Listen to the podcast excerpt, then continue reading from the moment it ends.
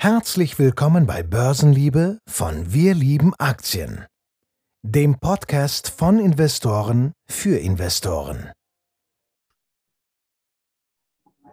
Und damit herzlich willkommen, Adrian. Ich grüße dich.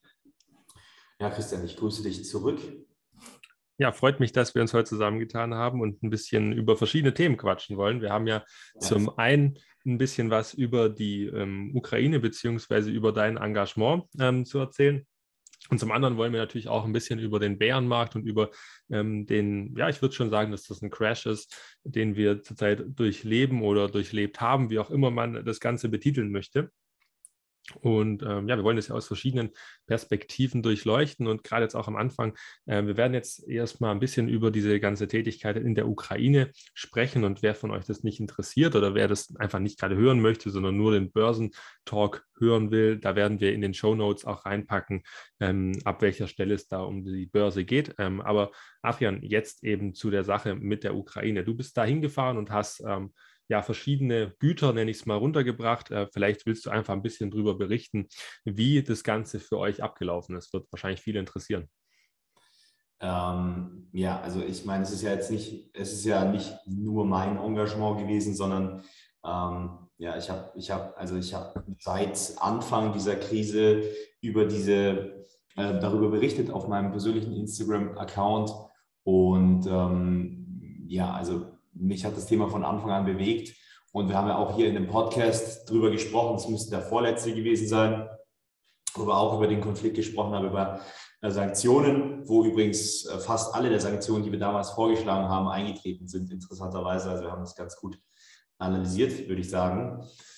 Aber das ist nicht das Thema, sondern äh, ich habe mich dann irgendwann mal dazu entschieden, ja, wir müssen, also irgendwas muss man machen, ja, weil ich, ich persönlich, ich hasse es, äh, wenn es ein Problem gibt, das mich belastet und das nicht lösbar ist. Ne? Also ich glaube, das ist irgendwie so ein bisschen Unternehmerblut, nenne ich es mal. Also das muss ja auch irgendwo als Unternehmer haben. Das klingt jetzt vielleicht komisch, aber man hat ja irgendwo so Spaß daran, Probleme zu lösen. Also in dem Fall hatte ich jetzt keinen Spaß, aber trotzdem habe ich einfach dieses Bedürfnis danach, irgendwas zu machen. Ne? Also ich habe Geld gespendet und so weiter, aber ich wollte irgendwie praktisch was machen. Also ich wollte nicht nur zu Hause rumsitzen und äh, dumm gucken, sondern äh, ich habe mich dazu entschieden, äh, einen Konvoi zu organisieren. Äh, ich habe ja die Reichweite dafür, um, um, sowas auf die Beine zu stellen.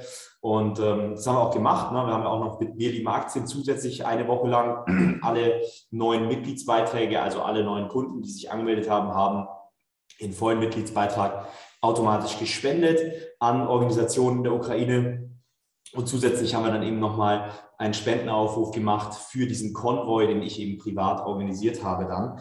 Und äh, da sind äh, 10.000 Euro an Spenden zusammengekommen, an Geldspenden. Und zusätzlich noch haben wir, mh, hm, haben wir Sachspenden bekommen. Ja? Also ich habe wirklich äh, von, von vielen Leuten Sachspenden zugeschickt bekommen. Also richtig geil, dieser Zusammenhalt den es da gegeben hat. Und am Ende sind es drei, drei Laster geworden. Einer aus Wien, einer aus, äh, von mir aus von Regensburg und noch einer aus Frankfurt über Dresden dann.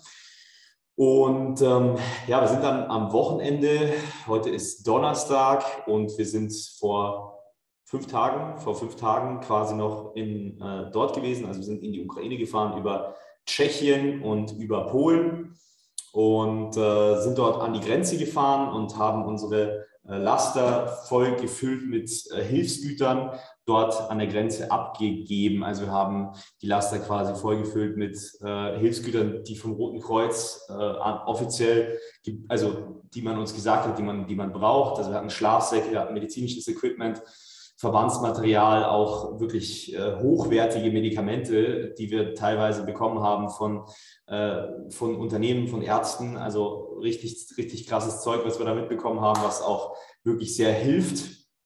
Und äh, das haben wir dann dort abgeliefert. Äh, das war wirklich, also ich bin, ich, also das ist eine 1000 Kilometer Strecke ungefähr von mir aus.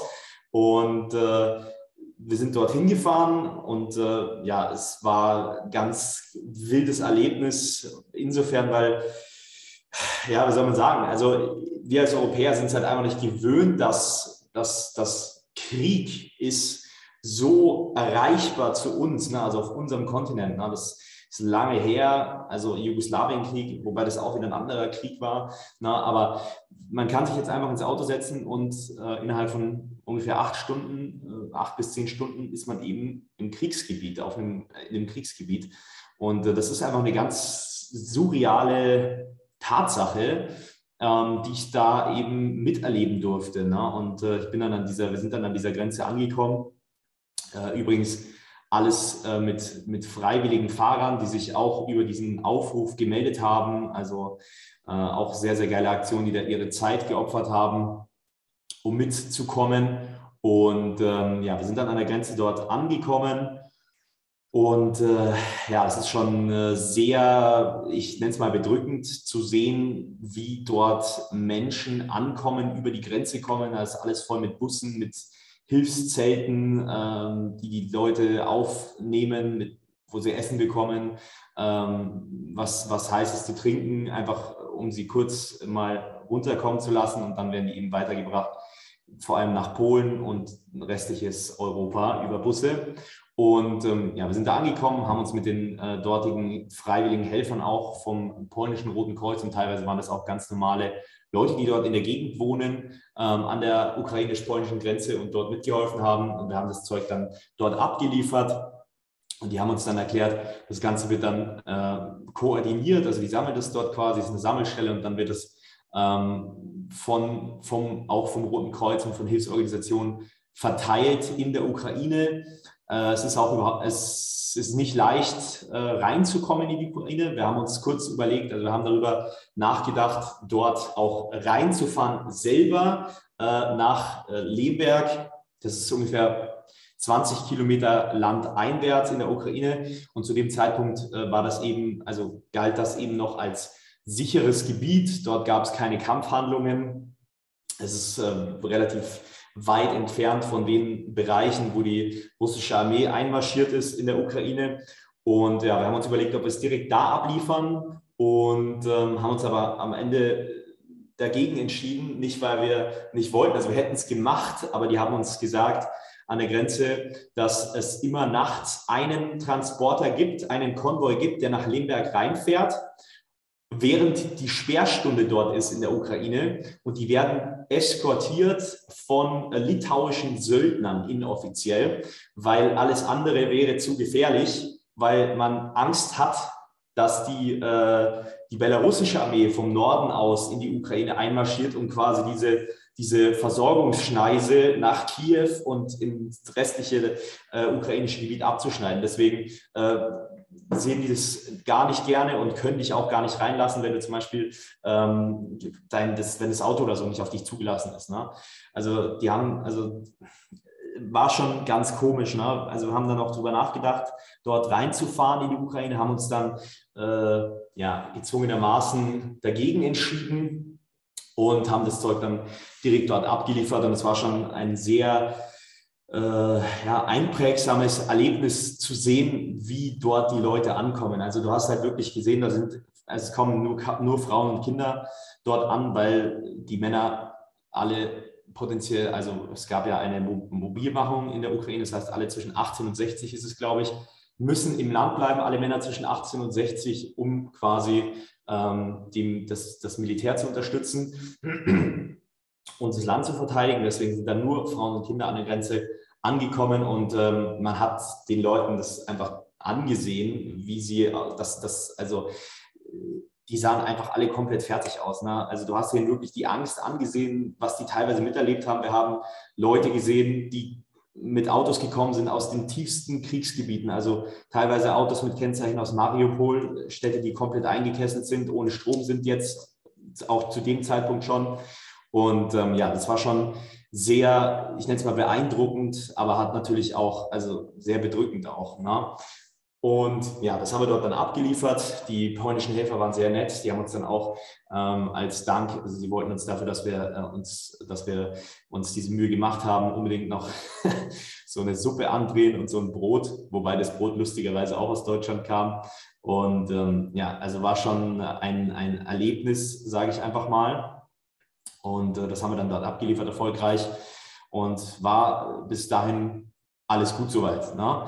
So, dann äh, war ich und natürlich auch meine mitfahrenden Kollegen schon sehr, sehr lange wach. Der ähm, Laster aus äh, Wien, äh, die, die beiden haben sich dann dazu entschieden, der Nico und der Patrick haben sich dann dazu entschieden, dass sie äh, in einem Hotel schlafen, während ähm, der Laster aus Frankfurt und ich aus Regensburg, wir haben uns dazu entschieden, ähm, das Ganze in einem Stück zu fahren und kurz einen Powernap zu machen. Ne? Deswegen sind wir dann weitergefahren entlang der polnischen Grenze, wollten wir zurück auf die Autobahn, weil ähm, wir waren an so einem abgelegenen Grenzposten, der äh, ja etwas abgelegener von der Hauptstraße war, von der, von der Hauptautobahn, wo eben die meisten Flüchtlinge reinkommen. Es war eher so ein kleiner Grenzposten. Problem ist eben bei den großen Grenzposten ist teilweise diese ganze Koordination und Versorgung zusammengebrochen, weil da so unfassbar viele Menschen durch diese großen Grenzposten kommen. Deswegen empfehlen, empfehlen die äh, polnische und ukrainische Regierung an diese kleinen Grenzposten zu gehen, weil dort noch Koordination stattfinden kann. Und äh, das haben wir dann gemacht. Also wir sind äh, auf polnischer Landstraße gefahren, wirklich, also stundenlang hat sich das angefühlt. Ähm, vor allem geht es relativ langsam voran, weil diese Straßenverhältnisse dort so schlecht sind, direkt an der ukrainisch-polnischen Grenze. Also wirklich Schlaglöcher. Da so eine Straße wird in Deutschland, glaube ich, nicht mal zugelassen werden als Straße, sondern eher als Feldweg. Ähm, sind wir mit diesen, mit diesen 3,5 Tonnen drüber gefahren und ähm, ja, irgendwann habe ich gesagt, komm, wir müssen jetzt eine Pause machen. Ich glaube, zu dem Zeitpunkt war ich selber schon über 24 Stunden, fast 24 Stunden wach, also vor allem fast durchgehend gefahren. Also jeder, der schon mal eine längere Strecke gefahren ist, der weiß, wie anstrengend und ermüdend es ist, so eine längere Strecke zu fahren mit einem, äh, mit so einem Laster, auch Autobahn. Und das war dann irgendwie, es waren 4 Uhr morgens oder 5 Uhr morgens. Und ähm, ja, wir haben dann gesagt, wir machen Powernap. Wir haben uns in so, einem, in so einem kleinen polnischen Dorf, haben einen Parkplatz gefunden bei einer Tankstelle und äh, ich hatte den Schlafsack dabei, ich hatte eine Isomatte dabei, ich habe mich hinten in den leeren Laderaum des, äh, des Transporters gesetzt, äh, gele gelegen ne? und habe kurz, wollte so eine Stunde, ungefähr eineinhalb Stunden kurz einen Powernap machen und dann weiterfahren. Und äh, vielleicht findet ihr das, wenn ihr so kurz vorm Einschlafen seid, ihr driftet so langsam weg, also dieses kurz vorm Einschlafen sein, man nimmt noch alles um sich wahr. Und äh, dann, dann war ich so kurz vor diesem Einschlafmoment und dann äh, klopft es an der Tür, es hämmert an der Tür. Ach ja, Raketenangriff. Und ich habe gedacht, ich habe zuerst gedacht, das ist ein Witz. Ne? Ich habe gedacht, das ist ein Witz. Und dann habe ich aber direkt nach dieser Nachricht Knalle, also Explosion gehört. Wirklich deutlich lauter, als man es erwartet bei 15 Kilometer Luftlinie. Soweit waren die weg. Und äh, es war dann komplett dunkel in diesem, in, diesem, äh, in diesem Transporter und ich bin aufgestanden. Mich hat es erstmal richtig, mich hat erstmal richtig hingelegt, weil es war komplett dunkel. Ich so, was, Raketenangriff, war total irre die Situation. Und es war komplett stockfinster in dem Ding hinten und ich habe mein Handy gesucht, habe es nicht gefunden, habe dann hier mit, mit meiner Uhr hier, habe ich dann hier so Licht gemacht und habe dann nach dem Handy gesucht, habe es dann irgendwann mal gefunden, bin dann mit Socken, bin ich aus dem Transporter raus und habe hinten in den Himmel geschaut und dann hat dieser ganze Himmel so rot geleuchtet, als würde die Sonne aufgehen. Immer wieder und du hast dann auch immer diesen, diese Explosionen, die hinterhergehalten sind, gehört. Und ähm, das war wirklich ganz surreal. Ne? Und ähm, ja, wir haben, das, wir haben da auch Aufnahmen davon. ich habe es dann auch gepostet später. Also wurden quasi von russischen äh, Raketen geweckt. Wir haben dann später herausgefunden, dass die Raketen vom Schwarzen Meer aus von Kampfjets abgefeuert wurden und dort auf eine Friedens, äh, ich glaube, Friedensstiftungsanstalt äh, geschossen wurden. Also das sollte quasi die Warnung der Russen sein, dass die äh, NATO keine Waffen mehr und Unterstützung mehr in die Ukraine liefern soll. Deswegen hat man das dort angegriffen. Und bei dem Angriff sind 35 Menschen getötet worden und 135, glaube ich, oder 134 sind verletzt worden, schwer verletzt worden, wobei dieser Begriff verletzt äh, kann man sich immer so vorstellen. Es hört sich, also das ist ja immer so, man, wenn man hört verletzt, ja okay, hier ein bisschen äh, Wunde oder so, aber bei verletzt sind eben auch Personen dabei, die irgendwelche Gliedmaßen verloren haben. Also um das jetzt mal so auszudrücken, so hart wie es ist. Also es war schon ein ganz komisches Gefühl zu wissen, dass dort 15 Kilometer weiter gerade Menschen aktiv getötet werden von russischen, von russischen Waffen. Ne? Und ähm, ja, also das haben wir dann später, später festgestellt. Wir haben zuerst wussten wir gar nicht, was, was los ist. Also wir waren uns zunächst nicht mal sicher, ob das nicht ein Angriff auf NATO-Gebiet jetzt ist und wir gerade uns am Anfang von dem Dritten Weltkrieg befinden, weil wir waren ja wirklich mitten in Polen ne, auf NATO-Gebiet und dieses halbe Dorf dort wurde bestimmt aufgeweckt von Raketenangriffen der Russen. Ne, auf ein 15 Kilometer Luftlinie entferntes äh, eine Anlage in der Ukraine. Ne? Und also das war wirklich eine ganz, ganz wilde Situation. Die Angriffe, hat ungefähr eine halbe Stunde gedauert, dann war es vorbei, dann war es wieder still. Ähm, wir sind dann, sind dann weitergefahren. Also von, also ich habe 15 Minuten Powernap gemacht, bin dann komplett durchgefahren. Also ich glaube, ich war, ich bin am Ende waren es 48 Stunden fast, wo ich in einem Stück wach war. Und ähm, ja, dann sind wir später später äh, dann wieder zurückgefahren und äh, haben dann noch beobachten dürfen, wie in ganz, also wirklich, also zurückgefahren sind und sind Panzer entgegengekommen aus Deutschland, US-amerikanische Humvees, polnische Infanterielaster, also alles komplett, polnische Luftwaffe am Himmel, Kampfjets, Transportflugzeuge, also wirklich komplette NATO an dieser Ostflanke. Es war schon äh, ein, ein sehr beeindruckendes Erlebnis und ähm, es hat einfach so ein bisschen, also für mich persönlich hat es so ein bisschen, also ich weiß natürlich immer noch nicht, wie es ist, in dem Krieg zu sein, aber es hat mich zumindest so ein bisschen verstehen, so ein bisschen mehr verstehen lassen, was es was es bedeutet, äh, in einem Land zu leben, wo du Angst haben musst, getötet zu werden von, deinem, von der Armee deines Nachbarlandes. Ne? Und ähm, das ist schon ein, ein sehr komisches Gefühl und ich äh, wünsche mir, dass sich viele Leute im Internet, die, die im Internet immer so gerne Diskussionen führen und ach, hier kommen die, die, dieser Angriff ist gerechtfertigt und so weiter. Das, das sind halt meistens Leute, die überhaupt nicht irgendwie empathisch sein können und sich vorstellen können, wie sich so eine Situation anfühlen würde, den kann ich einfach mal ans Herz legen. Fahrt einfach mal hin in so ein Gebiet und überlegt euch dann zweimal, ob ihr äh, so neunmal kluge Kommentare im Internet abgeben wollt oder nicht doch lieber mal ein bisschen nachdenken solltet. Also ich glaube, das sollten viele Leute mal machen, weil wir können uns das in Deutschland immer noch nicht mal annähernd vorstellen, wie das ist. Also in Deutschland ist seit dem Zweiten Weltkrieg Frieden ne? und äh, ja, wir sollten eigentlich aus der Vergangenheit lernen. Und ähm, ja, dieses Erlebnis hat mir auf jeden Fall nochmal etwas mehr die Augen geöffnet und einiges an Lebenserfahrung mitgegeben. Und ich glaube, diesen Angriff, den werde ich mein Leben lang nicht vergessen. Ja, interessant. Ähm, also krass auch, äh, das jetzt so zu hören. Also ich habe ja mit dir persönlich jetzt noch gar nie so drüber gesprochen. Ich habe es äh, natürlich in deinen Stories verfolgt und alles. Ist natürlich aber, wenn man es jetzt so hört, schon nochmal eine ganz andere Nummer. Ähm, also ich denke auch, ähm, wir brauchen das, wir brauchen das jetzt nicht tiefer, äh, also noch tiefer behandeln. Ähm, ich einfach, weil sonst glaub, stundenlang schon darüber geredet. Ja, weil also ich habe tatsächlich jetzt auf meinem äh, auf meiner Agenda hatte ich hier so 10 bis 15 Minuten reserviert für dieses Thema. Es sind jetzt glaube ich doch über 20 geworden, was auch vollkommen cool ist. Also ich wollte dich auch überhaupt gar nicht ähm, äh, unterbrechen, weil es echt ähm, ja interessant war und beeindruckend, da so diese äh, diese Erlebnisse ähm, zu hören ich denke auch, dass das für die meisten sehr interessant sein wird und dass das kaum jemand skippen wird, der gerade angefangen hat, es zu hören. Ähm, also jetzt beim Podcast wohlgemerkt.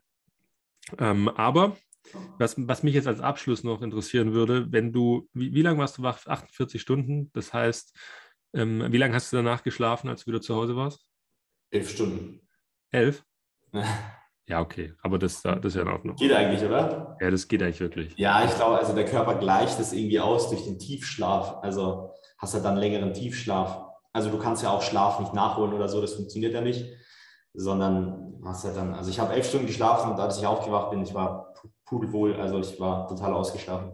Ja, du hast es vielleicht auch ausgeglichen durch verschiedene Kaffee- und Energy-Drink. Ich habe auch, ich hab bestimmt, also ich habe bestimmt, also ungelogen vier oder fünf Liter Energy-Drink getrunken. Ja, das glaube ich dir schon. nee, okay. Ähm, ja, dann würde ich sagen, dann springen wir jetzt zu unserem Börsenthema.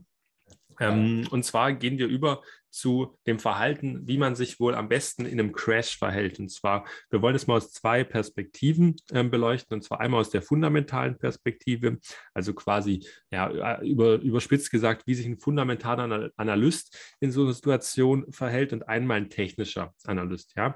Ähm, vorneweg gesagt, ich meine, bei uns ist es, glaube ich, klar, wir machen beide Analysemethoden. Ähm, das heißt, es ist wahrscheinlich schwer, ähm, da für uns zu sagen, so verhält sich wohl ein reiner fundamentaler Analyst und so verhält sich ein reiner technischer Analyst. Ähm, ich denke, bei uns ist das relativ vermixt und geht relativ Hand in Hand oder sehr stark Hand in Hand.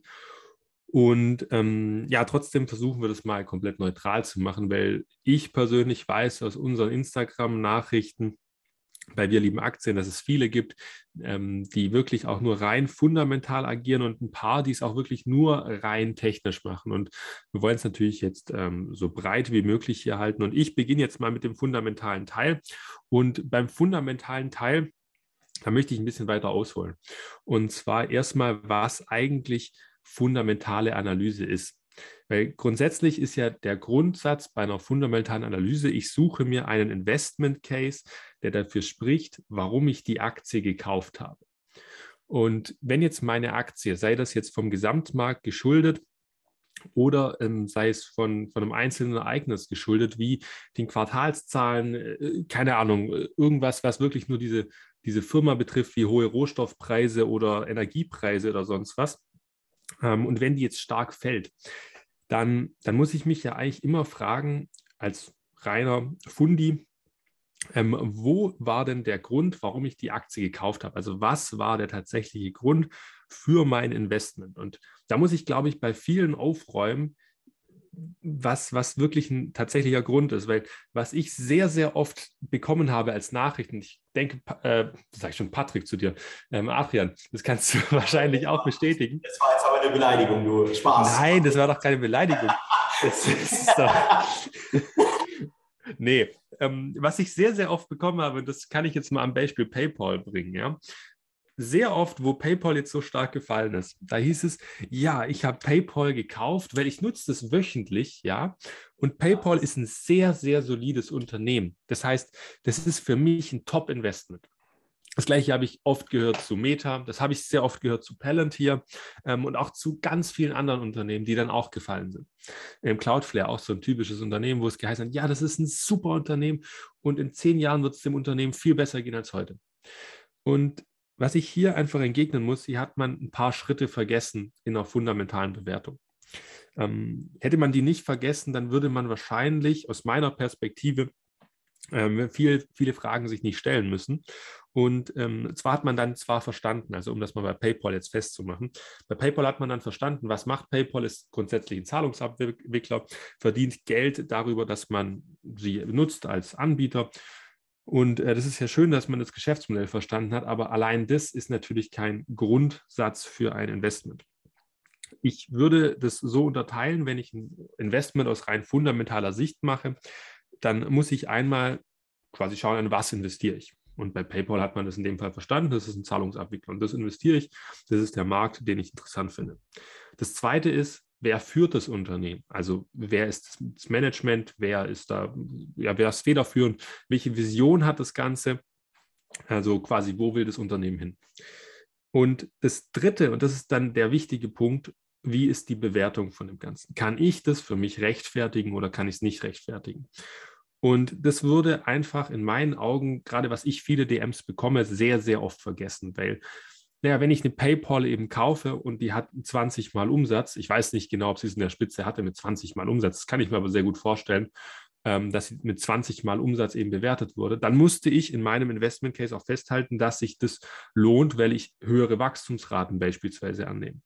Und wenn ich das nicht mache, ja, dann muss ich mich halt nicht wundern, wenn die Aktie mal abstürzt und ich immer noch sage, ja, aber PayPal macht doch immer noch einen Zahlungsabwickler. Ja, das wird PayPal auch noch machen, wenn die jetzt nochmal 30, 40 Prozent fallen, werden die immer noch ein Zahlungsabwickler sein. Die Frage ist nur, ob man dann von der Bewertung her hier richtig entschieden hat bei seinem ursprünglichen Investment. Ja, das ist eben rein ja, dieses. Warte kurz, Moment. Ja. Ich will kurz was ergänzen. Ja, ja.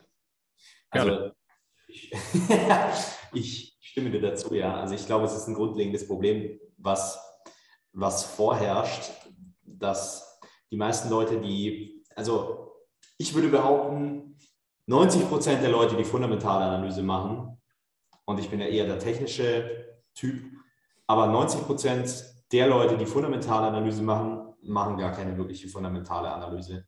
Also für die meisten sieht fundamentale Analyse so aus, ich schaue mir das KGV an, ob das KGV für, also dass das KGV beispielsweise bei vielen Unternehmen rein eine total sinnlose Kennzahl beispielsweise ist, wissen viele gar nicht.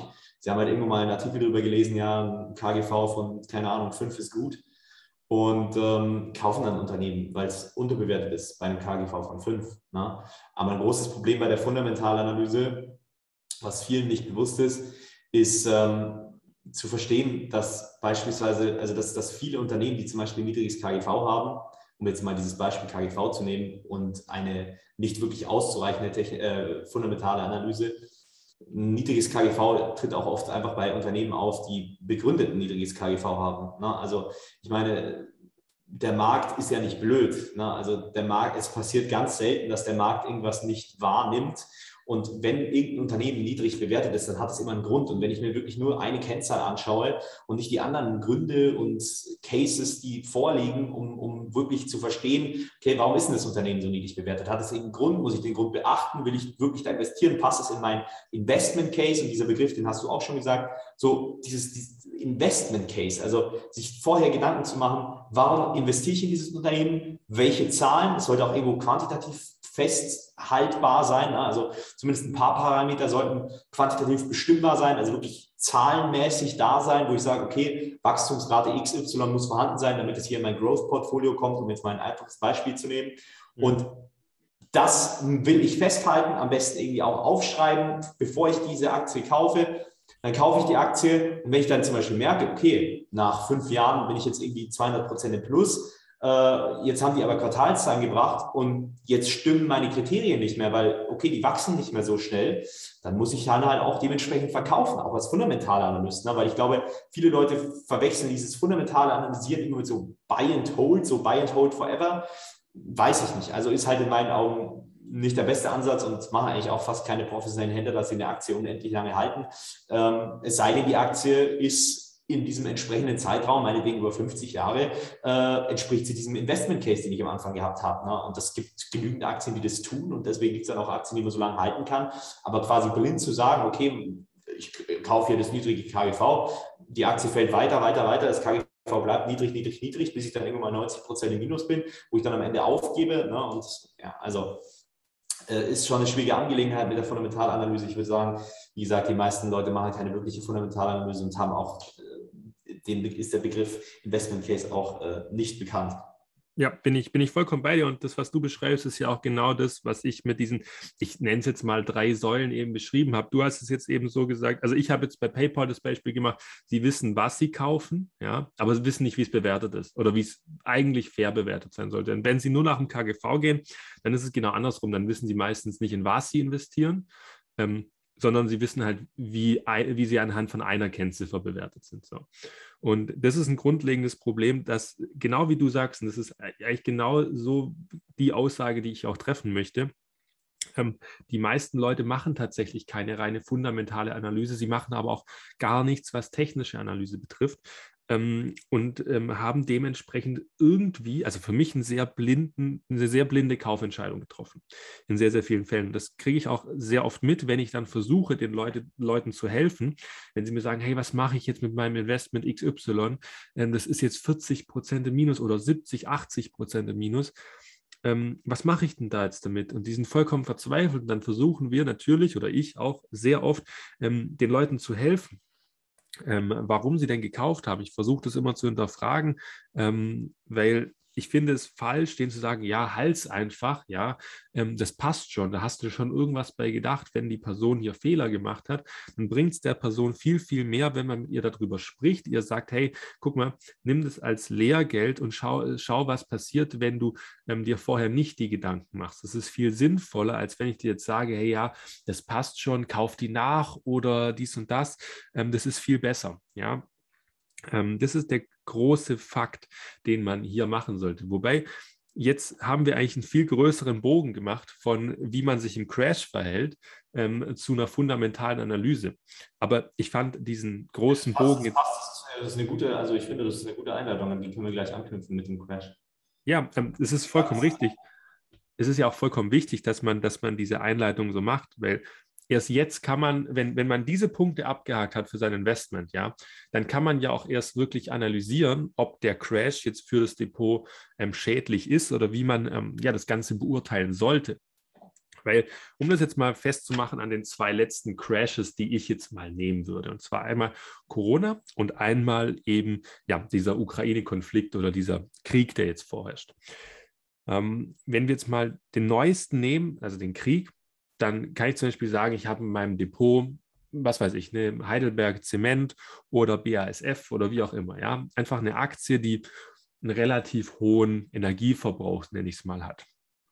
Wenn ich jetzt schaue, meine Aktie fällt um, ich weiß nicht, wie viel sie genau gefallen sind im Tiefpunkt, aber wahrscheinlich so 20 Prozent ungefähr. Wenn die jetzt 20 Prozent fällt, und ich muss das Ganze checken. Ich habe zum Beispiel gesagt, BASF war für mich fair bewertet. Ähm, die haben solide Gewinne, die haben eine Dividendenrendite. An was ich das jetzt festgemacht habe, sei jetzt mal dahingestellt.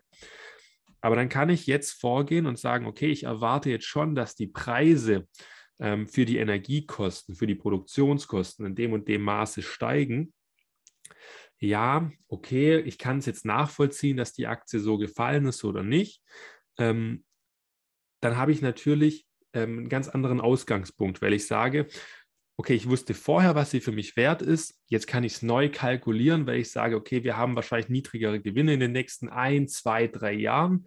Ähm, und dann kann ich für mich berechnen, wie ich diesen Sicherheitsabschlag werte. Vielleicht sage ich ja, boah, die 20 Prozent sind mir für das eigentlich echt noch zu wenig, weil ich eigentlich davon ausgehe, dass die Preise 30, äh, 40 Prozent höher sind, die Margen dementsprechend ins Bodenlose fallen ähm, das ist mir zu riskant. So, dann kann ich als fundamentaler Analyst, der wirklich informiert war, eine richtige Analyse gemacht hat, einfach sagen, okay, reicht mir, muss ich raus. Genauso kann ich aber auch feststellen und sagen, hey, das ist für mich eigentlich jetzt zu, zu, zu krass gefallen, das war zu stark. Wenn ich das hochrechne für die nächsten drei Jahre, sind die für mich jetzt deutlich unterbewertet und dann könnte ich theoretisch nachkaufen. So. Das heißt, du hast es richtig gesagt, wir können mit dieser Einleitung, mit diesem Bogen auf alle Fälle ja, diese, diesen Bogen vollenden, indem wir sagen, so ist die Grundlage, um überhaupt in einer Krise ähm, richtig handeln zu können. Weil, ja, mich würde mal interessieren, du hast jetzt gesagt, da können wir den Bogen gut zumachen. Wie hättest du den zugemacht? Du meinst jetzt, äh, du meinst jetzt von deiner fundamentalen Analyse in Bezug auf den Crash jetzt? Genau, also wenn du gesagt hast, das ist ja ganz wichtig für den Crash, dass man da die Überleitung hat. Ja, also ich meine, wenn wir uns mal die Frage stellen, was ein Crash oder eine Korrektur, was auch immer, einfach fallende Kurse sind, dann ist es ja nichts anderes, als dass viele Marktteilnehmer davon ausgehen, dass äh, die Wirtschaft stark beeinflusst wird von irgendeinem Faktor. Und deswegen fallen die Kurse nachhaltig. Ne? Also nicht Intraday-Schwankungen, sondern wirklich nachhaltig durch irgendeine Krise, durch irgendein Problem, das gerade auf der, Welt, der, auf der Wirtschaft lastet. Ne? Und da muss ich mich eben fragen, als Privatanleger, wie gehe ich in so einer Situation strategisch vor? Und äh, wenn ich jetzt, wenn man jetzt mal genau drüber nachdenkt, dann sind Crashes in der Vergangenheit immer ausnahmslos, wenn wir jetzt die breiten Indizes nehmen, und nicht Einzelaktien, die komplett pleite gegangen sind, eine Chance gewesen für Einzelinvestments oder Investments in den breiten Markt. Aber man muss eben seine Recherchen und sein Wissen anwenden können, dann eben zu so einem Zeitpunkt und muss dann auch die Eier haben, in Anführungszeichen, in so einer Situation dann kaufen, zu kaufen. Und das wiederum geht nur, also du bekommst automatisch Eier, wenn du weißt, was du tust. Na, also wenn du ganz genau weißt, okay, Situation XY muss auftreten, da muss die Aktie hinfallen, damit ich, damit ich sie kaufe. Na? Und äh, das funktioniert halt nur mit diesem kompletten Gerüst, das der Christian jetzt zum Beispiel gerade fundamental erklärt hat. Na? Das heißt jetzt nicht, dass jeder äh, so ein komplexes Bewertungsmodell für Aktien oder für die Weltwirtschaft braucht, sondern es geht einfach darum, dass man für sich etwas findet, was Sinn macht, was man selber auch umsetzen kann und ähm, wo man sich sicher ist, dass, äh, also wo man sich mit sicher fühlt, langfristig. Und ähm, wie gesagt, es kann fundamentale Analyse sein mit dem Investment Case, ähm, wirklich alles Mögliche. Es kann technische Analyse sein, was auch immer. Wie gesagt, wichtig ist vor allem, dass es für einen selbst passt und dass es eine Sicherheit schafft in einem Crash. Und ich meine, wenn man dann eben diesen Vorteil hat, und wir haben ja gerade schon gesagt, die meisten Anleger wissen nicht, was sie tun und haben diesen Vorteil gar nicht und sind sich darüber gar nicht im Klaren, dass sie diesen Vorteil nicht haben, sondern die kaufen einfach blind und verkaufen dann eben auch einfach blind, wenn dann der Crash kommt, weil sie sich rein von den Kursverlusten in ihrem Portfolio beeinflussen lassen. Und wenn ich dann aber jetzt als informierter Anleger an die Situation rangehe und mir mal darüber im Klaren mache, okay, wir haben die und die Faktenlage, was kann ich jetzt für mich daraus ziehen? Wie kann ich jetzt hier meinen bestmöglichen Profit rausschlagen an den Märkten? Und das ist ja, was wir wollen an den Börsen. Das heißt, nur so kann ich dann wirklich eine Entscheidung treffen, in Anführungszeichen, gegen die Masse jetzt von Privatanlegern, von auch teilweise professionellen Anlegern. Ich meine, die liegen ja auch nicht grundsätzlich richtig, nur weil sie äh, vielleicht ein cooles Studium haben und bei irgendeiner coolen Bank arbeiten. Na, sonst würden alle diese Fonds ja outperformen. Und äh, kann diesen Vorteil dann für mich nutzen und kann sicher kaufen. Ne? Und äh, mehr, mehr gibt es ja eigentlich auch nicht in einem Crash. Ne? Es geht in meinen Augen immer nur darum, einen gewissen Informationsvorteil zu haben als Anleger, sei es jetzt mit fundamentaler Analyse, technischer Analyse, sonstigen Investment Cases, die ich mir zurechtlege. Und ähm, ja, das wäre so mein Bogen. Ja, ja, genau.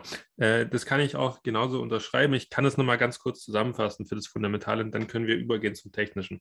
Also, das Erste ist, wir brauchen den Investment Case für unser in, für unser ich verspreche, ich verspreche, dass der, dass der technische Teil nicht so komplex ist wie der fundamentale Teil. ja, das tut, mir, das tut mir wirklich leid, aber ich muss das so komplex machen, weil ich glaube tatsächlich, dass viele das sich gar nicht bewusst sind, was fundamentale Analyse eigentlich wirklich bedeutet. Ich meine, ich kann da vielleicht noch mal kurz was zu sagen. Ich habe ja in meinem Berufsfeld ähm, mit sehr, sehr vielen Family Office zu tun oder bin in sehr engem Kontakt mit Family Offices, die wirklich auch sehr hohes Vermögen verwalten. Und wenn ich sehr hohes Vermögen, Vermögen meine, dann meine ich wirklich Milliardenvermögen von einzelnen Personen. Ähm, und da sehe ich natürlich schon, wenn ich diesen ähm, Leuten auch steuerlichen Beirat gebe oder nicht direkt Beirat gebe, sondern ähm, wenn ich dann über die Kanzlei eben mit diesen Leuten kommuniziere, dann sehe ich, wie die das Vermögen verteilen, dann sehe ich, welche Entscheidungen die treffen und dann kann ich natürlich auch mit den Leuten sprechen, warum und wieso sie diese Entscheidung genau so ähm, vorgenommen haben. Und das ist sehr, sehr interessant und ähm, kaum jemand aus dem Family Office wird dir sagen, dass sie nur Sachen kaufen und nie verkaufen. Ja, ähm, das ist ein ganz, ganz wichtiger Punkt, den glaube ich viele nicht verstehen. Ähm, es werden nicht nur Aktien oder sonstige Sachen gekauft, um dann dauerhaft gehalten zu werden. Das passiert vielleicht mit ETFs, die wirklich sehr, sehr breit gestreut sind. Das ist das, was du auch gesagt hast ähm, bezüglich ähm, Indizes, die in Krisen eigentlich immer Chancen waren. Aber ansonsten. Warte, warte, warte. Kurze, kurze Ergänzung dazu. Merk dir kurz, was du sagen willst. Ja. Dazu muss ich noch mal kurz sagen, es wird ja immer gesagt, ja, die Märkte steigen langfristig, aber viele Leute beziehen es dann einfach pauschal auf jede Aktie. Und das ist halt dann Bullshit, wenn ich in einem Crash bin und dann eine Aktie kaufe mit dem Grund, ja, langfristig steigen Aktien und dann packe ich jetzt das W-Wort wieder aus. Ja, dann schau dir meine, schau dir meine Wirecard an. Ne? schau dir meine Wirecard an. Ne? Also so funktioniert halt einfach nicht. Leider einfach nicht. Wenn ich wirklich sagen will, die Märkte steigen langfristig, ja, dann muss ich mir aber auch dementsprechend wirklich einen ETF kaufen und werde dann halt meine breit gestreute Marktrendite machen. Und bei uns geht es ja in erster Linie darum, Einzelaktien zu finden, mit denen man eine Überrendite langfristig macht. Und da muss man dann auch dementsprechend mehr Arbeit und auch mehr Risiko irgendwo reinstecken, weil das ist ja für die Arbeit und für das Risiko werden wir an der Börse belohnt, dann eben mit Rendite. Mehr Rendite als der breite Markt, zum Beispiel ein S&P 500, ETF, Nasdaq ETF, was auch immer.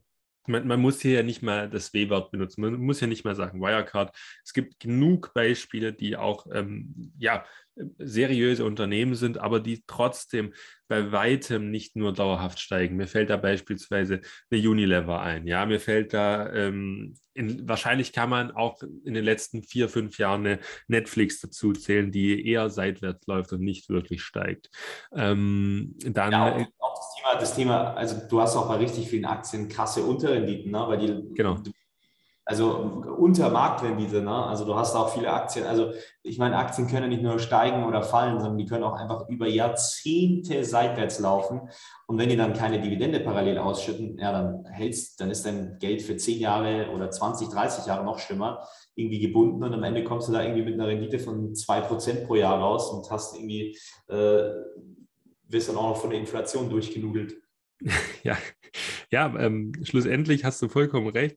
Ähm, du kannst es, du kannst es äh, im, im, im Stockpicking viel, viel größer versauen. Also du kannst dein Depot viel größer versauen dem Stockpicking, als du äh, mit ETFs das Ganze kaputt machen kannst.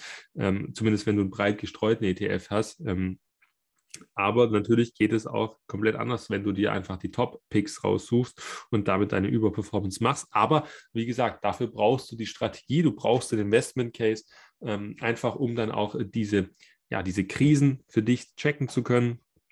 Dann kannst du rausfinden, ob das für dich ein Nachkauf ist, ob das ein Verkauf ist. Es ist nämlich, wie gesagt, auch vollkommen legitim, in einem Crash zu verkaufen, wenn man bei einzelnen Titeln sieht, es ist einfach sinnvoller für mich, auch als Fundamentalanalyst sehe ich es so, dass man ruhig verkaufen kann, wenn der Investment Case gebrochen ist. Das ist ja das A und O.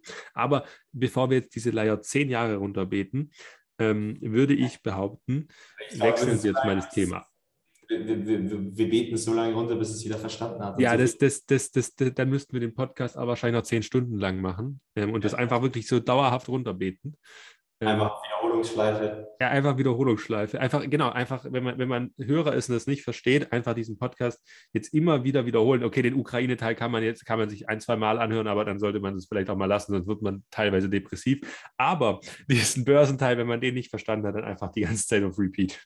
So wie bei Bart Simpson in der, in der, immer in der, im Intro von den Simpsons, wo er an die Tafel schreibt, kann man sich dann auch, ich darf im Crash auch verkaufen, ich darf Aktien auch verkaufen, ich darf Aktien auch ja, aber ähm, Adrian, jetzt genug vom äh, komplizierten Fundi-Teil. Du hast gesagt, es wird einfacher im technischen Teil und äh, damit bin ich sehr gespannt, wie du das Ganze jetzt ähm, einfach und simpel erklärst. Und ich glaube, du hast, ich hatte schon Angst, um es ganz kurz zu sagen, ich hatte schon Angst, dass, wo du mich das erste Mal unterbrochen hast, dass du jetzt schon anfängst mit, ja, der Markt, der preist ja alles ein. Das ist ja nicht umsonst so, dass sie so niedrig sind. Und äh, ja, da, da bin ich jetzt sehr, sehr gespannt, wie du uns das Ganze präsentierst. Ja, also wir haben ja, wir haben ja in unserem Team, würde ich sagen, so einen gewissen Gegenpol. Ja, also ich finde das eigentlich ganz, ganz gut, weil wir da irgendwo so eine Synergie haben. wir haben zum Beispiel jetzt den Christian, der würde ich sagen, bei seinen Investments tendenziell auch technisch analysiert, keine Frage, aber natürlich tendenziell würde ich sagen, eher auf der Fundi-Seite ist, wobei ich definitiv mehr auf der technischen Seite bin. Und ähm, ich denke, das kann man dann auch ganz gut in unseren Analysen rauslesen, dass wir da so eine Synergie draußen bilden, dass wir quasi beide Seiten relativ ähm, also unvoreingenommen betrachten können. Ähm, ja, also nur ganz kurz.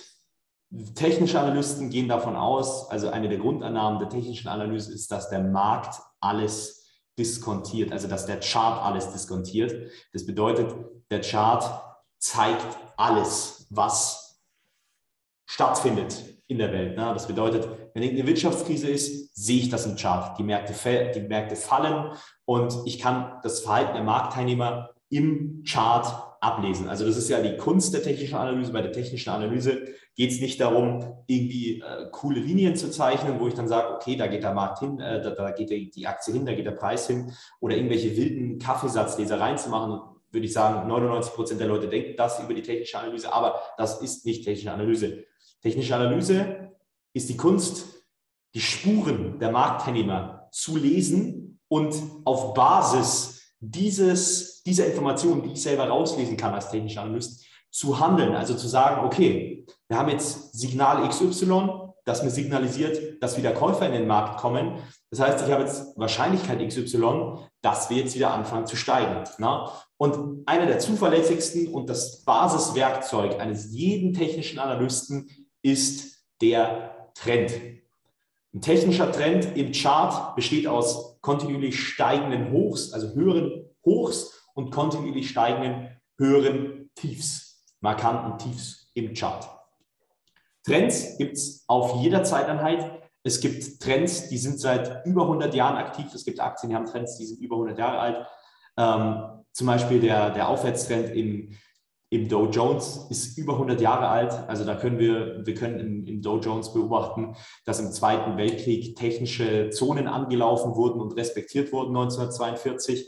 Kann sich jeder einfach mal die Arbeit machen, sich das mal anschauen. Das ist eigentlich total lächerlich. Man hatte ein extrem unfassbar großes Ereignis laufen, den größten Konflikt der Menschheit und trotzdem respektiert der Chart eben seine technischen Zonen. Ne? Also einfach die, äh, das Verhalten der, der Marktteilnehmer, was wir, was wir da sehen können. Ne? Und ähm, wenn ich in einem Crash bin, das ist meine Auffassung, dann suche ich nach Aktien, die bereits in der Vergangenheit bewiesen haben, dass sie bestehen. Das bedeutet, ich suche mir Aktien, die langfristige Aufwärtstrends haben. Da gibt es dann zum Beispiel Aktien, die haben Aufwärtstrends seit über 50 Jahren. Durch jede Finanzkrise der letzten Jahrzehnte durchgegangen, problemlos, also korrigiert, aber die Trends sind weiterhin intakt, die langfristig über, über Dekaden. Also das sind wirklich hoch, es sind, also das sind Trends, die spiegeln gar nicht, die spiegeln nicht nur die Aktie wieder, sondern die spiegeln auch Wirtschaftszyklen in Kombination mit diesem Unternehmen. Also wie verhält sich das Unternehmen in einem Wirtschaftszyklus? Na, das kann ich ablesen im Trend. Und diese Unternehmen suche ich persönlich, weil ich da mit einer deutlich, deutlich höheren Wahrscheinlichkeit sagen kann, dass sich die Vergangenheit wiederholt und auch jetzt wieder eine Chance entsteht, dass diese Aktie ihren Trend aus den letzten 50 Jahren auch nochmal mindestens die nächsten 10 Jahre, wenn nicht nochmal 50 Jahre fortsetzt. Ja, und das äh, ist so das, worauf ich schaue, wenn es äh, zu so einer Korrektur, zu so einem Crash kommt. Ich suche mir die Aktien raus, wo ich wirklich sagen kann, okay, auf Basis der Vergangenheit, das ist eine historische Kaufchance. Und dann überlege ich mir, okay, wo sind hier relevante Zonen, technische Unterstützungen, wo Käufe potenziell wieder interessant werden für die Marktteilnehmer. Und dann warte ich dementsprechend noch eine Reaktion ab. Also ich möchte natürlich meine Szenarien vom Markt bestätigt haben, also dass quasi meine Zonen reagieren, also dass, dass, die, dass der Markt, äh, den ich mir anschaue, auf die Zonen reagiert, die ich mir ausgemacht habe für eine potenziell, potenzielle Umkehr mit höherer Wahrscheinlichkeit und dann äh, kaufe ich. Ne? Und das ist ja auch das, was wir machen. Ne? Das heißt, wir suchen uns Aktien raus, wo wir sagen, okay, die sind fundamental sehr solide, die gefallen uns fundamental sehr gut, ähm, sind zusätzlich in einem langfristigen Aufwärtstrend und zusätzlich haben sie jetzt noch auf ihre Zone reagiert. Und ich glaube, da haben wir ein ganz, ein sehr, sehr effektives Cluster geschaffen aus Werkzeugen, die man als Privatanleger zur Verfügung hat, ohne Insider-Informationen, äh, um eine Überrendite zu erzielen und Aktien am besten und effektivsten zu kaufen. Also eine Kombination aus fundamentaler Analyse und technischer Analyse. Und da sind wir meine, meines Wissens auch na, mitunter die einzigen, die das eben auf diese Weise machen in Deutschland.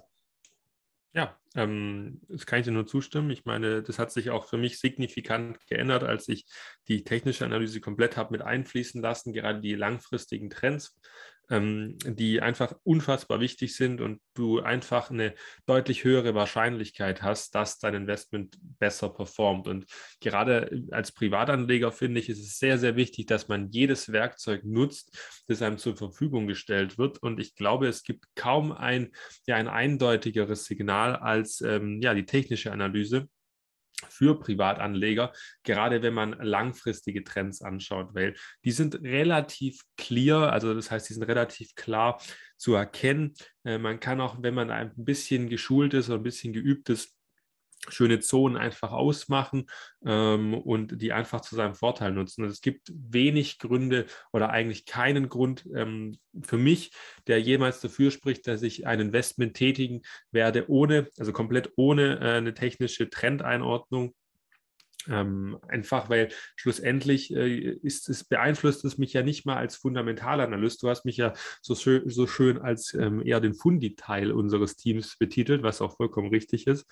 Ähm, aber auch als Fundi muss ich ja sagen, dass es, dass es wirklich relativ sinnfrei ist, sich komplett gegen diese Theorie zu stellen, weil wenn eine Wahrscheinlichkeit da ist, dann ist es schlussendlich nichts anderes als ein fundamentaler Ansatz, weil ich auch auf Daten basiert ähm, eine Entscheidung treffe. Ja, also ich basiere die Entscheidung, wenn es technisch ist, ähm, auch auf den Daten, die in der Vergangenheit hm, ähm, ja, ich würde nicht sagen erzielt, aber die wurden auf jeden Fall produziert, die Daten in der Vergangenheit. Und auf Grundlage dieser Daten treffe ich die Kauf-Verkaufentscheidung. Und das ist sehr, sehr wichtig, glaube ich, dass man das nochmal ähm, verbildlicht oder jetzt hier auch ähm, ja, hörbar macht. Ich weiß nicht, wie das im Podcast dann richtig, richtig betitelt wird. Aber das wollte ich eigentlich sagen. Ich habe tatsächlich auch Kunden, die bei größeren Investmentbanken Kunden ähm, sind. Und äh, zum Beispiel bei Julius Bär in der Schweiz. Und ja, bei Julius Bär in der Schweiz, da wird tatsächlich auch technisch analysiert, ähm, was man kauft und verkauft. Ähm, das ist also vollkommen gängig, dass auch solche Investmenthäuser ähm, solche Entscheidungen treffen. Ich sehe das immer, wenn ich die Steuererklärung mache und die großen, riesigen, ich glaube, 600-seitigen Steuerreports von den Mandanten bekomme. Ähm, dann steht da jeder Kauf und Verkauf drin und auch oftmals eine Begründung, warum ähm, so getätigt wurde. Für mich natürlich auch super interessant, ähm, das Ganze einfach zu sehen, zu lesen. Darf ich natürlich nicht veröffentlichen. Ähm, ist natürlich ähm, kundenbezogen, die Daten.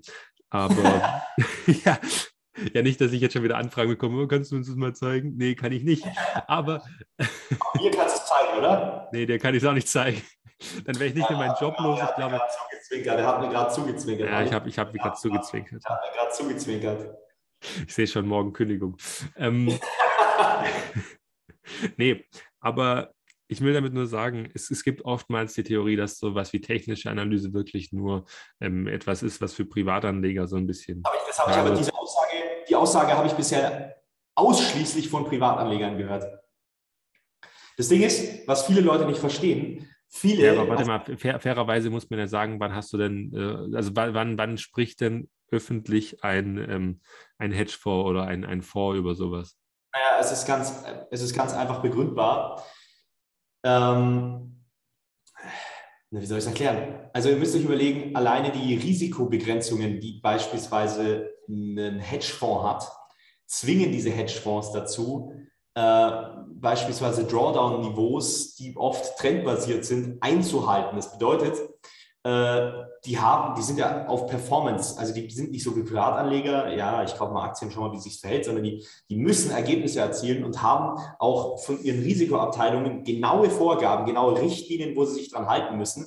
Und diese sind dann eben oft technisch basiert und auch wenn sie nicht technisch basiert sind, also auch fundamentale Analysten, fundamentale Hedgefonds, sind dazu gezwungen, bestimmte Vorgaben zu halten. Und es ist eben dann so, dass wenn ein starker Abverkauf technisch stattfindet, den man technisch beobachten kann, der wird dann oft nochmal verstärkt durch fundamentale, äh, fundamentale Verkäufe, durch Verlustbegrenzungen. Das heißt, du hast da so eine gewisse selbsterfüllende Prophezeiung durch diese äh, Verlustbegrenzungen, Beschränkungen, die, die, fast alle professionellen Anleger äh, haben. Das heißt, du hast auf der einen Seite die, die, äh, die Fonds, die, die, die professionellen Anleger, die aktiv mit technischer Analyse handeln, also die wirklich bewusst damit handeln. Und da sind auch wirklich, das sind alle automatischen Handelssysteme, die den Großteil des Marktvolumens ausmachen. Die handeln fast alle ausschließlich technisch, weil es ja anders gar nicht möglich ist, vor allem auf den niedrigen Zeiteinheiten. Und ähm, die haben zum Beispiel, also das, diese Tatsache, dass die meisten äh, das meiste Handelsvolumen durch automatische Handelssysteme kommt, hat auch dazu geführt, dass der Corona-Crash so schnell und so stark verlaufen ist, weil eben diese automatischen Handelssysteme nach technischer Analyse, nach Momentum, Volumen etc. MAs handeln. Und das hat dann dazu geführt, dass die alle weiter runtergekauft haben, zack, zack, zack, zack, zack. deswegen war dieser Crash so unfassbar schnell, wie es in der Vergangenheit noch nicht noch nie passiert ist, weil früher gab es eben diese automatischen Handelssysteme auf technischer Analyse noch gar nicht. Aber äh, so viel dazu. Also ihr könnt euch sicher sein, es gibt kaum einen professionellen Anleger, der nicht mit technischer Analyse handelt. Ähm, könnt ihr euch mal gerne auch ein paar Interviews auf YouTube äh, anschauen. Das ist ganz interessant. Ähm, und sogar wenn sie es nicht machen, machen sie es widerwillig, also unbewusst, weil sie eben ihre Verlustbegrenzung haben. Ich glaube, der Dr. Andreas Beck, der öfters mal bei Mission Money ist, ähm, ich weiß nicht, ob das dir was sagt. Ja. Ich höre mir da immer gerne mal die Podcasts an, weil ich das sehr interessant finde, einfach auch so eine ähm, Sichtweise von einem Finanzmathematiker. Ich glaube, er ist Finanzmathematiker. Ähm, und er hat auch mal in einem Interview gesagt, ich glaube, das war 2020, dass grundsätzlich alle Fonds nach technischen Kriterien am Markt arbeiten. Er hatte den Mario Lochner, ich glaube, er ist Lochner, ähm, hat er gefragt, was er denn glaubt, wie die, der Großteil der Hedgefonds oder der professionellen institutionellen Anleger wirklich anlegen, nach fundamentalen Kriterien oder nach, ähm, nach technischen. Und dann hatte der Mario hatte gesagt, ja, ähm, er glaubt, dass wahrscheinlich so 80 Prozent nach fundamentalen und 20 nach technischen. Und sagt, das ist eigentlich genau umgedreht. Eigentlich gehen fast alle nach technischen, weil im Endeffekt haben die eben genau diese Problematiken, die du jetzt auch beschrieben hast. Ähm, und ähm, was, was auch dazu kommt, ein ETF ist im Endeffekt ja auch nichts anderes, ja, also ein marktabbildender Indiz, ähm, der ist ja nichts anderes als, äh, als, als auch ein technisches Hilfsmittel, um es mal so doof zu sagen. Aber der kauft ja auch nur das, was steigt oder kauft mehr von dem, was stärker steigt und verkauft oder minimiert die Position. Ja, ja, genau. Es, es, wird ja automatisch gerebalanced und da wird ja auch überhaupt nicht auf die fundamentalen Kriterien geschaut. Ja? ja. Also so ein ETF-Anbieter wie MSCI oder SP, die schauen ja wirklich eigentlich rein auf die Marktkapitalisierung. Die Marktkapitalisierung hängt nun mal am Kurs.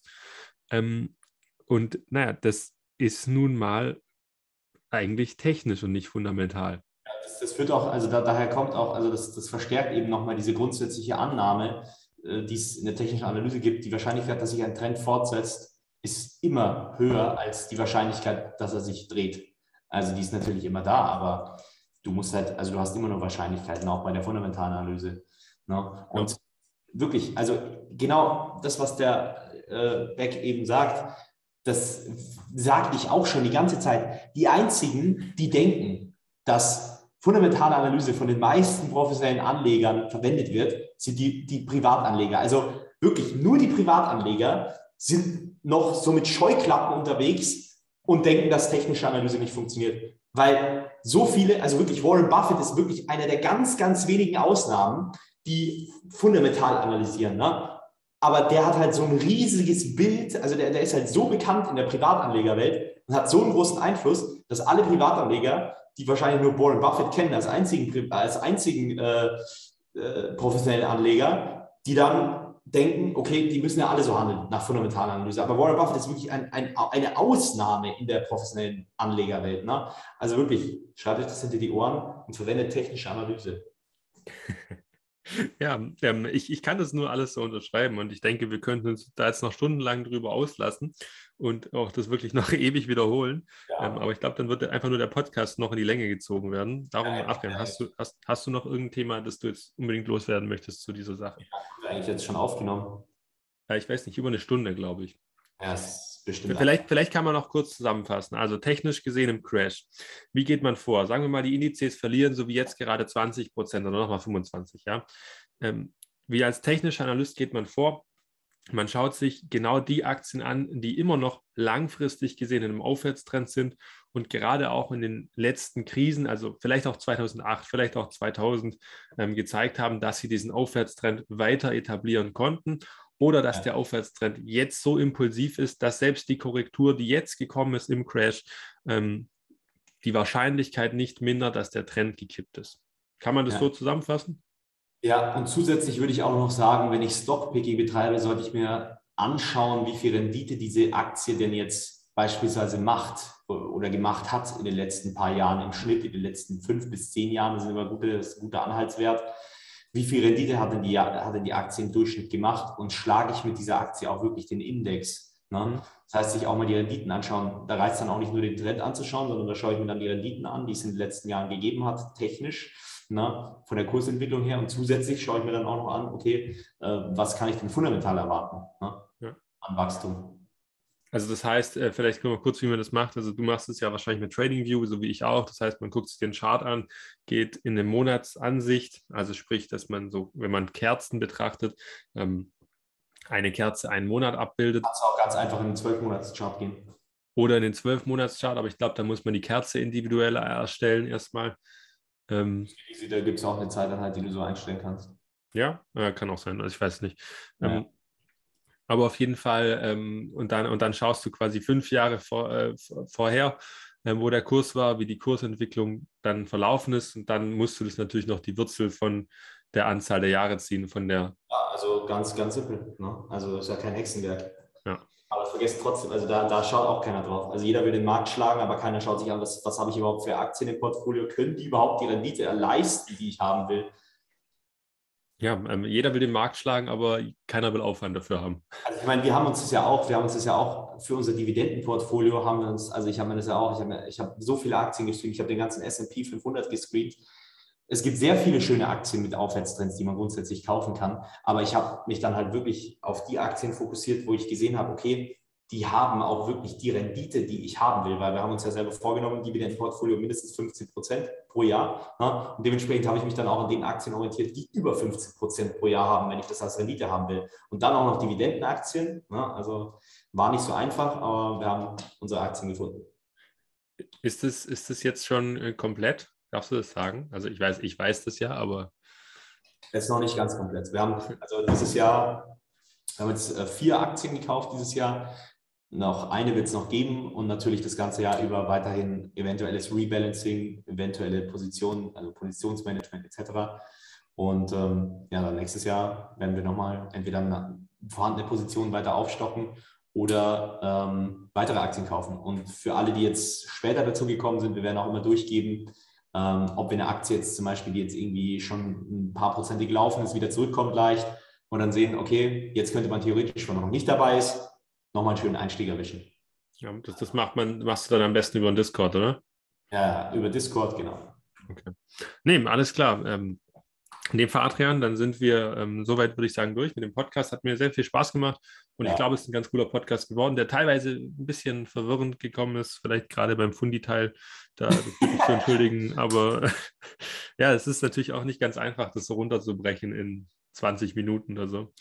Ähm, das habe ich schon selber gemerkt, dass es tendenziell manchmal ein bisschen, bisschen viel auf einmal wurde. Aber ähm, ich hoffe, man hat die Grundaussagen verstanden. Also, und, ich glaube, konnte man einiges mitnehmen.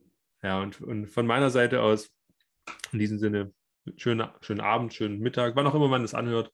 Und ja, macht's gut. Ciao, ciao. Macht's gut. Ciao. Wenn du Spaß daran hast, Aktien von spannenden Unternehmen zu kaufen und von deren Erfolg zu profitieren, dann bist du hier genau richtig.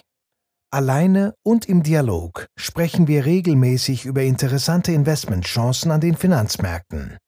Besuche auch unsere Homepage unter wir-lieben-aktien.de.